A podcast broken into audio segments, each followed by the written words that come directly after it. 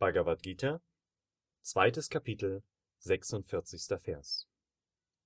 Für den Brahmanen mit Selbsterkenntnis sind alle Veden ebenso viel wert wie ein Wasserbehälter an einem überfluteten Ort.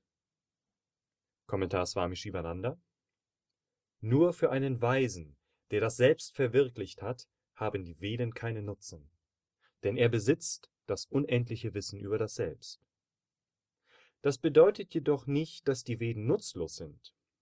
Sie sind nutzbringend für Anfänger und für Suchende, die den spirituellen Weg gerade erst aufgenommen haben.